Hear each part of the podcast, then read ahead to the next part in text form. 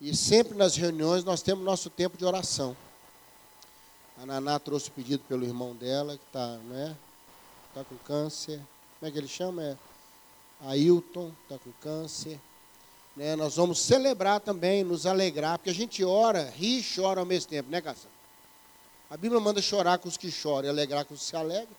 Então faz parte, não é? Há orações, tem choro de, de alegria, choro de tristeza. São lágrimas diferentes. A ciência já, já constatou que são lágrimas diferentes. Quando você chora de alegria é uma lágrima, quando chora de tristeza é outra. Não é? Então, assim, mas pode misturar as lágrimas, nós não ligamos, não, né, Glenda? Mistura tudo. Glenda está com a gente, né? Querida do coração, trabalhando lá na Avalanche, lá em Vitória. Está aí para o final do ano, né, com a família. Né, Bem-vinda sempre, viu? Você é a gente lá, né, e nós somos você aqui, viu? Tá, Tiago, daqui a pouquinho vai tirar mais uma goiaba, né? Da goiabeira. Sábado que vem, domingo que vem. Domingo que vem. Né? Nós vamos alegrar. Estamos nos alegrando, porque o Senhor é bom. Não é? O Senhor é bom para conosco. Então, se você quer orar de alegria ou de tristeza, quer colocar alguém diante do Senhor, quer colocar você mesmo, uma necessidade, fique de pé, eu quero orar com você agora, diante do Senhor. Muito pode, por sua eficácia, a súplica de um justo. Não que sejamos justos, somos justificados. Amém? É isso que o texto quer dizer. Eu sou justo nele. Ele nos justificou. Final de ano é uma época de muita alegria, é uma época de muitas lembranças, não é? Em 2013, no dia 24, nós estávamos enterrando a mãe. No dia, na véspera de Natal. Eu estava ali no Bosque da Esperança, né? Despedindo da minha mãe. E dia 24 era o aniversário do meu pai, né? Aí de lá nós voltamos para casa para dar um abraço nele. Então, Natal tem lembranças, irmãos. Tem ou não tem? Não é? E a gente tem que fazer uma escolha. Ou nos entregamos a essas lembranças, ou trazemos à memória o que pode gerar esperança. Eu sei que naquele dia, minha mãe estava com o Senhor. Né? Descansou. Está nos braços daquele que ela amou minha mãe converteu com sete anos de idade, oito anos de idade. Morreu com 89 anos. Ela e o Senhor se amaram por mais de 80 anos. É, minha mãe nunca deixou o Senhor. E o Senhor nunca deixou a minha mãe. Não é verdade? Então, final de ano é uma época assim para a gente mexer algumas coisas, de lembranças daqueles que foram, daqueles que estão mas é hora de celebrar que Deus abriu mão do que o céu tinha de mais precioso e enviou para nós. E não foi Papai Noel, viu? Foi Jesus. Viu? Foi Jesus. É, e celebramos nesse dia aquele que mudou a nossa história. O meu Natal e o seu Natal foi no dia que a gente converteu. Foi no dia que Jesus nasceu em nós. Amém? Então vamos orar ao Senhor, colocar diante dele. Pai, há pedidos aqui, como a Naná, pelo seu irmão. O Senhor sabe o que está no coração de cada um aqui. O Senhor sabe a alegria de alguns, o Senhor sabe a dor de outros, mas é essa é essa coisa viva da relação com o Senhor que move a nossa fé. Nossa fé é viva. Não é em cima de rituais ou de história ou tradição. É no relacionamento com uma pessoa maravilhosa, que é o Senhor. Muito obrigado, Deus. Um ano vai apagando suas luzes, 2020 já começa a aparecer lá no horizonte. Mas nós podemos dizer até aqui nos ajudou o Senhor.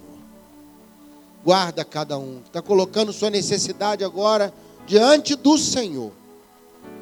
Quero abençoar cada um, nos alegrarmos com o Tiago, nos alegrarmos com a Glenda, está ali trabalhando para o Senhor. Mas também choramos junto com a Naná e com outros aqui, que estão, ó Deus, vivendo o seu tempo de dor.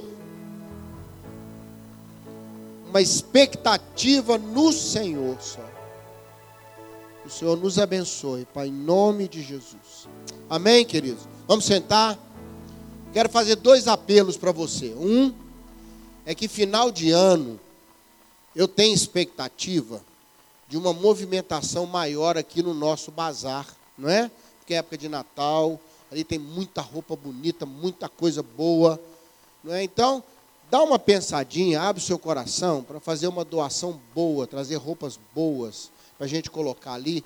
Todo o dinheiro ali, irmão, é revertido para a área social, para missões. Todo o dinheiro. Estou te falando porque eu conheço a integridade dessa igreja no uso, no trato das finanças não é? E eu mesmo já fui muito abençoado ali para outras pessoas, não é? Para a gente poder ajudar famílias, não é? E outras coisas mais. Não precisa trazer leite, tá? O pessoal que estava trazendo leite para doar, não precisa, porque agora a pessoa que está doando as cestas básicas para a igreja está mandando junto com a cesta básica leite em pó. Então não há necessidade, tá bom? Se mesmo assim você quiser trazer, pode trazer que sempre tem uma situação ou outra que a gente vai precisar desse leite aí da, da caixinha mais fácil, tá bom? Mas não como a gente tinha aquela necessidade antes. Um outro apelo que eu queria fazer, nós estamos com um casal que está vindo para o Brasil, eles moram no Canadá, são cidadãos canadenses, né? E ah, eles estão vindo para o Brasil para um tratamento de saúde. Então eles vão ficar aqui em Belo Horizonte entre seis meses a um ano. E é muito complicado a gente conseguir um lugar para eles ficarem, para alugar e tudo, num prazo desse pequeno. Então, se você souber de alguém que tem um apartamento ou algum lugar que possa, pode alugar, não é doação não, mas fazer um aluguel informal, entendeu? Se tiver mobiliado, melhor ainda, porque aí facilita, né? Porque eles estão de passagem, tá entendendo? Eles vêm para o tratamento de saúde. Então, se você souber de alguém está lá com um apartamento fechado, está com uma casa aí que possa disponibilizar, não é? Tem alguma coisa que possa nos ajudar, tiver uma informação nessa direção, me ajuda nisso aí, tá bom? Tem uma família também que está precisando de sofá, sofá não, já chegou. Nós estamos precisando de armário de cozinha, tá bom? Armário de cozinha, se você tiver, vai nos abençoar para a gente ajudar uma família. Armário para quarto também armário para o quarto, um guarda-roupazinho, tá? Arrumadinho, né, gente? Não é aquele guarda-roupa que fica rindo para a gente, não. Você olha para ele e está assim, é, não. Guarda-roupa sério, cara fechada, entendeu? Empinado, que nem guarda inglês lá, não é? Lá do palácio da, da, da, do Buckingham lá, tá? Sério, que nem aquele irmão da entrada lá. Já viu, Rogério, esse, esse irmão aí da entrada, como ele é sério? Parece um pitbull. Quer dia eu falar com ele, irmão, você tem dente na boca? Mostra para mim. Né? Ele é todo sério, todo assim, parece que eles guardam, né? Então nós precisamos um guarda-roupa igualzinho o irmão da entrada lá. Tá bom?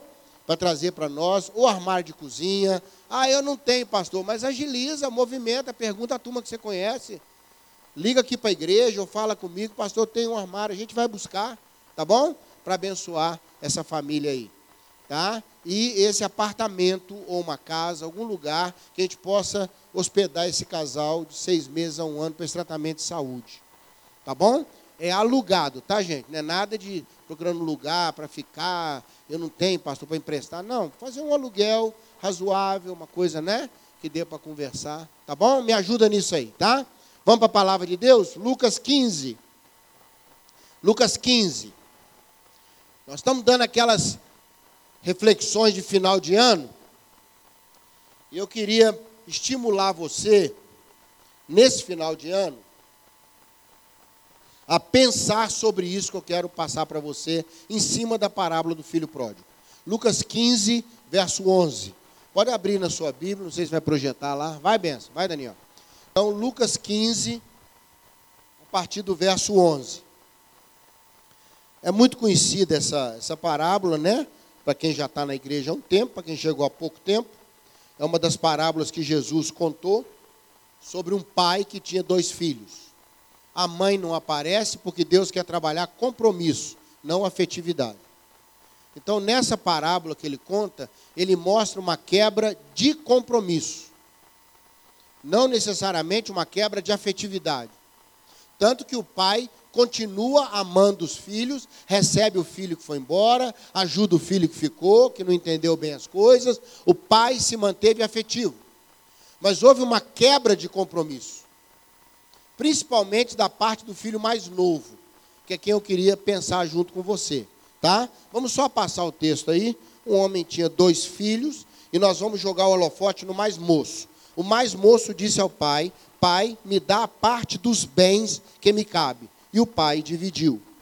Passado não muitos dias, o filho mais moço, ajuntando tudo que era seu, está escrito ali, foi para longe.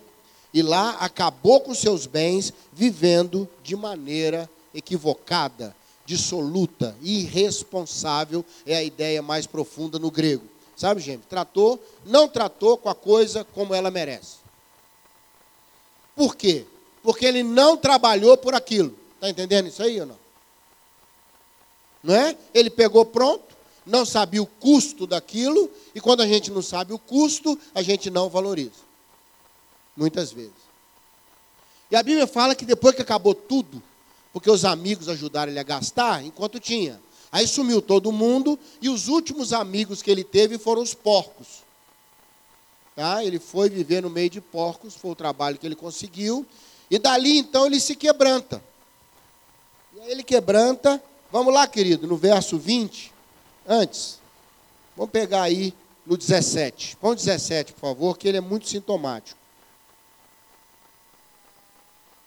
Olha o 17. Caindo de si, falou: Trabalhadores do meu pai têm pão com fartura e eu aqui morro de fome. Eu irei ter com meu pai e falarei: Pai, pequei contra o céu diante de ti, já não sou digno de ser chamado teu filho, me trata como um dos teus trabalhadores. E levantando-se foi para o seu pai. Irmãos, aqui nós temos duas perspectivas. Daqui a pouco vou te explicar por que estou falando isso. Você tem um pai que pensava nos filhos, e dois filhos que pensavam nas coisas do pai. Concorda comigo ou não? É ou não é? Então, o pai pensava nos filhos. Toda, todo o diálogo aqui, olha, teu irmão voltou para casa. Não é? Filho, você nunca vai ser tratado como trabalhador, você é filho. Põe o anel no dedo, põe a sandália nos pés, põe a roupa bonita, mata lá o bicho gordo lá, o boi cevado, não é? Que era separado para as festas, tinham animais que eram, é, esse boi era né, cevado, engordado para as festas. Então separa para todo mundo celebrar, e o pai deu uma festa enorme o outro filho não entendeu, ele conversa com o filho. Aí o filho fala: ele gastou tudo que é teu. Sempre a conversa é: afetou o que era teu. Não é isso? E eu aqui trabalho para o Senhor e não sou valorizado. Você nota que a ênfase dos filhos é sempre no que o pai tem e não necessariamente no pai? Até o filho que foi embora falou: na casa do meu pai lá, ó, os trabalhadores comem melhor que eu. Teve saudade da casa do pai da vida que ele tinha na casa. Só que ele não tinha coragem de voltar para a posição que ele estava. Então ele volta para alguma posição que ele possa estar na casa do Pai. Irmãos, aqui eu queria fazer um apelo para você. Vamos nesse final de ano rever, realinhar o tipo de relação que nós temos tido com Deus. Amém? Eu valorizo a Deus como pessoa ou as coisas que eu tenho de Deus como pessoa. Percebe o perigo aí ou não? Tá? Eu valorizo porque Deus me dá isso, porque Deus me dá aquilo, porque Deus me livra disso, porque Deus me livra daquilo. Então tem pessoa que dá o dízimo não por obediência, mas para ter proteção contra o devorador. O medo é do devorador pegar, então ele dá o dízimo. Sempre a preocupação não é com a pessoa de Deus, Estou te falando isso porque final de ano é uma hora de a gente dar uma repensada. Semana passada eu provoquei você dizendo, afirma seu coração nesse final de ano. Muitas das lutas que você teve esse ano foi por causa de um coração mole. Um coração que não estava firme no Senhor. Lembra que nós conversamos? Não sei quem veio semana passada. Hoje eu queria falar um pouquinho que tipo de relação nós vamos ter com o Senhor em 2020. Sabe por quê, irmão? Senão nós vamos cair em três armadilhas que o filho mais novo caiu. porque ele não focava o pai, focava as coisas do pai, ele caiu em três armadilhas. E eu queria pedir ao Senhor que nos livrasse dessas três armadilhas quando o nosso foco está errado.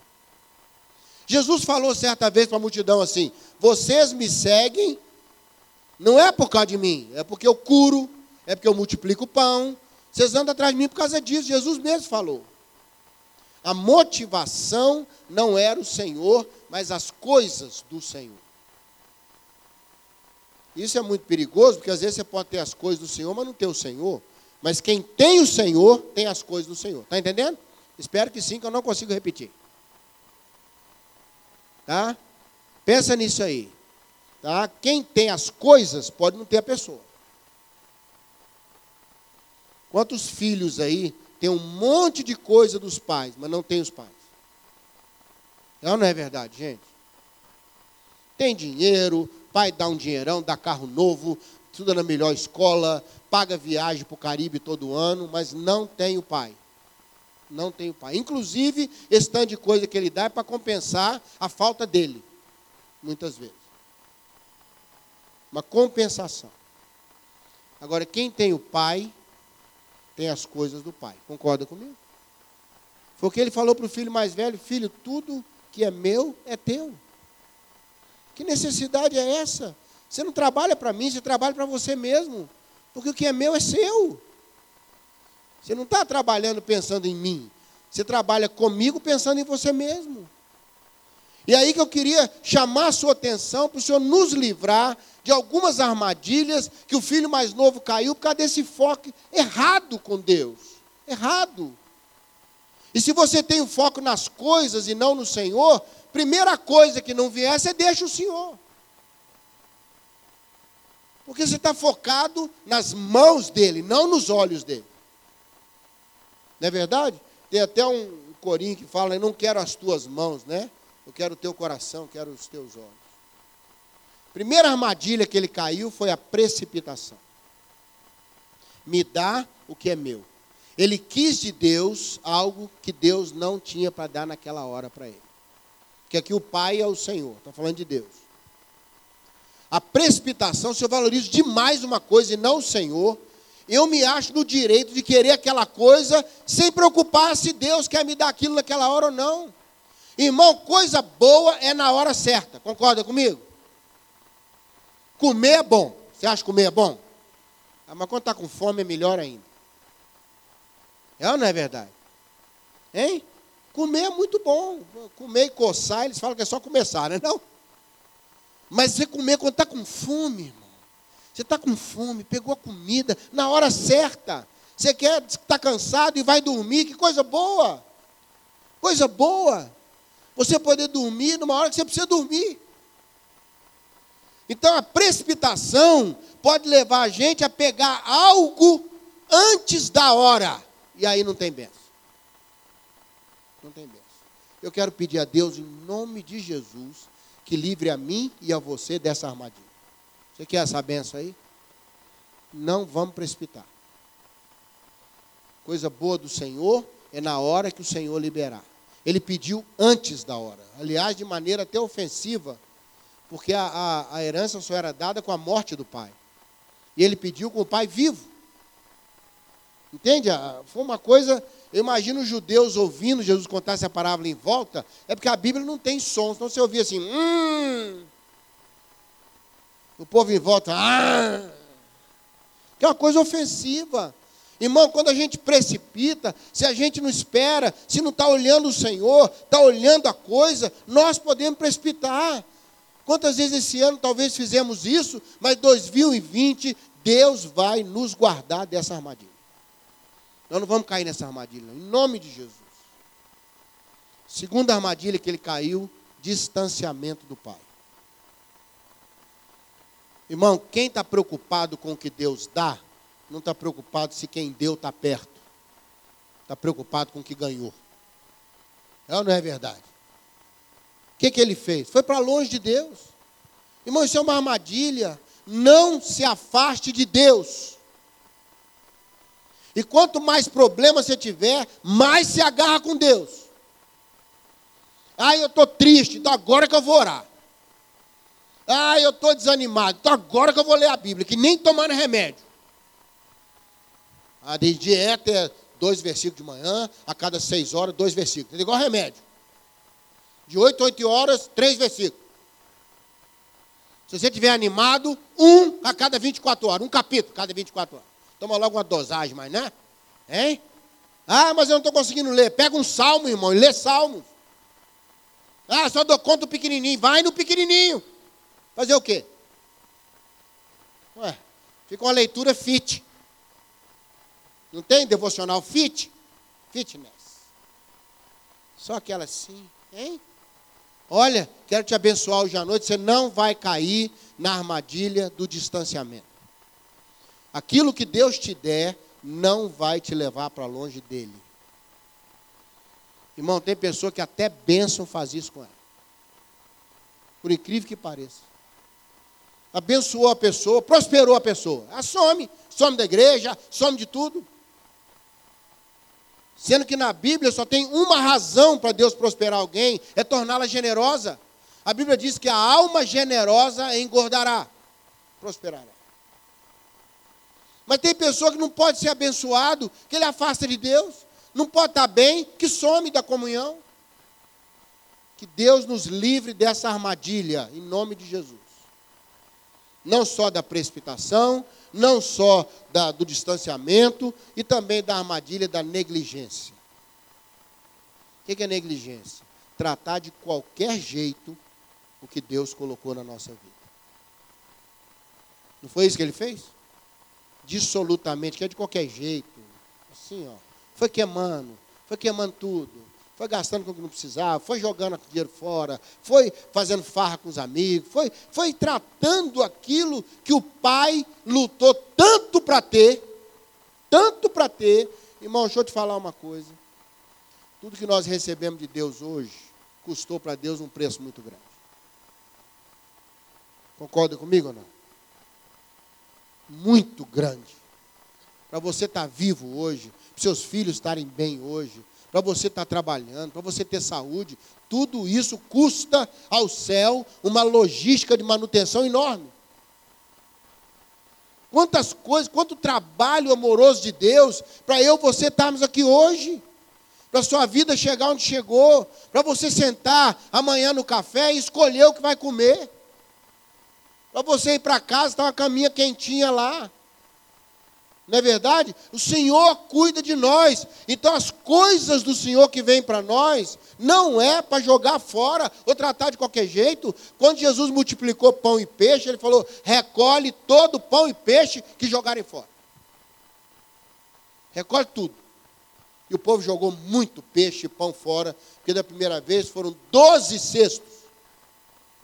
12. Da segunda foram sete, mas é porque o cesto era maior.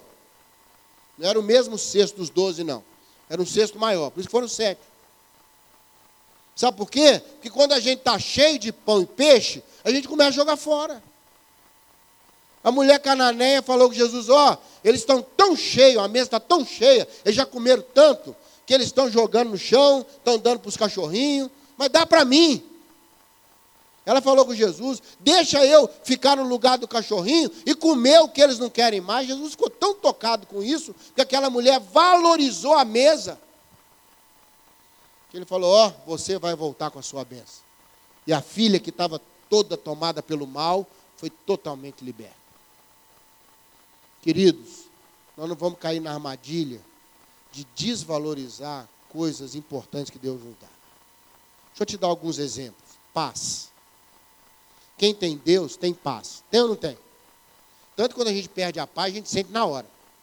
Dá uma coisa ruim, começa a tremer por dentro, dá aquela batata inteira, você come ela não desce, aí fica aqui, ó. Né? É uma coisa esquisita, dá um. Por quê? Porque a gente tem paz. A Bíblia diz que quem não tem Deus não tem paz. Está escrito na Bíblia. Não tem paz. Fica pegando paz um pouquinho aqui, pega uma coisa para ter paz, ali para ter paz, e conversa para ter paz, e, e, come alguma coisa para ter paz, e, mas não tem paz. Quem tem paz é o Senhor. Então, irmão, vamos valorizar essa paz que Deus nos dá. Amém? Não trata de qualquer jeito, não.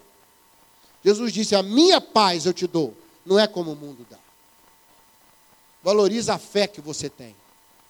Você, não, você sabe como é importante ter um Deus para acreditar quando a coisa está tá difícil, irmão. Tem hora que a gente só tem a fé, não tem mais nada. É ou não é verdade? Mais nada. Tem hora que você fala, ó, se eu não. Já tem, tem gente que escreve para mim assim: se eu não tivesse Deus, já tinha arrancado minha vida, acabado com a minha vida. Mas a Bíblia diz: se Deus é por nós, quem será contra nós?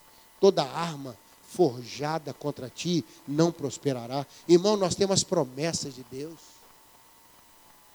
Você tem um Deus que olha para você o tempo todo. Os meus olhos andam por toda a terra para me mostrar forte com aqueles cujo coração é firme comigo. São coisas que Deus nos dá. Deus nos dá amigos, nos dá saúde, nos dá filhos, nos dá esperança. Irmãos, não vamos cair na armadilha de desmerecer o que Deus considera tão importante. Recebe essa palavra hoje. Três armadilhas que o filho mais novo caiu.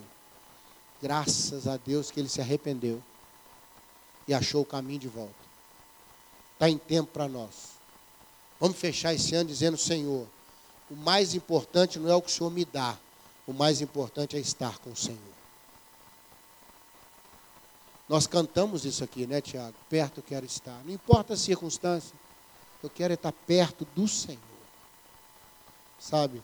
Nós não temos chance se formos para longe de Deus. O que espera a gente são os porcos que espera a gente é cheiro de porco. É uma sujeira. Na casa do pai não tem isso não. Na casa do pai tem trabalhadores, são bem tratados sim. Mas tem o pai. E é para o pai que a gente volta. Quero estimular você nesse final de ano. Dá uma repensada. Qual tem sido o foco da minha relação com Deus? É o que Ele me dá ou é Ele? ou é Ele? A Bíblia diz: Eu sou do meu amado, meu amado é meu. Amém? Paulo chamava Jesus de o amado, o amado. Não é? Uma graça que saía de Jesus que encantou Paulo. A graça, o amor e a comunhão. Paulo falou: é isso que nós precisamos. Uma graça que vem de Jesus, esse amor que vem de Deus e essa comunhão que vem pelo Espírito Santo. Vamos orar nessa hora? Pedir que o Senhor nos livre dessas armadilhas, da precipitação, do distanciamento, da negligência, para a gente estar sempre perto do Pai. Amém, queridos? Use esse final de ano para dar uma faxinada na sua motivação de relação com Deus. E você pode crescer muito nessa relação esse final de ano. Feche seus olhos, vamos orar um pouquinho. Pai. Há muito que aprender nessa parábola que o Senhor contou. Quantas vezes, ó Deus, somos iludidos, ficamos, ó Deus, mexidos, extasiados, impressionados com o que o Senhor tem. Mas nós queremos nos impressionar com o Senhor, com esse cuidado, esse livramento que o Senhor nos dá. Quantas vezes o Senhor livrou a gente esse ano? Livrou da gente mesmo, dos outros, dos problemas. Se chegamos até aqui, é porque o Senhor caminhou conosco. Nós queremos cada vez mais nos ligar ao Senhor, vivenciar as tuas coisas, mas junto com o Senhor, não nos distanciarmos. Queremos, ó Deus, honrar o Senhor com aquilo que é do Senhor e está conosco. Como os que receberam os talentos, não queremos enterrar nada, queremos pôr para andar, para movimentar, para melhorar, ficar mais. Que em nós aquilo que é do Senhor fique melhor ainda. Dá aos meus irmãos e a nós um final de ano livre dessas armadilhas, Senhor da precipitação, do distanciamento, da negligência. Guarda o nosso coração. Seja um final de ano de extrema gratidão, ó Deus, por tudo o que o Senhor fez por nós esse ano. Já entramos nesse clima de gratidão. Não queremos fazer isso só na virada de ano.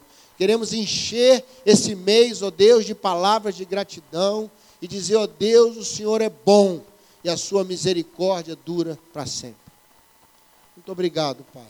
O Senhor cuidou de nós, cuidou da nossa família, daquilo que fazemos, até daquilo que temos, o Senhor tem protegido. Muito obrigado. Tenho certeza que o ano que vem será um ano melhor, porque vamos continuar caminhando com o Senhor. Te oramos, Pai, no nome de Jesus. Amém. Amém, querido? Uma semana de paz para você, cheia da proteção e da bênção do Senhor. Deus te abençoe.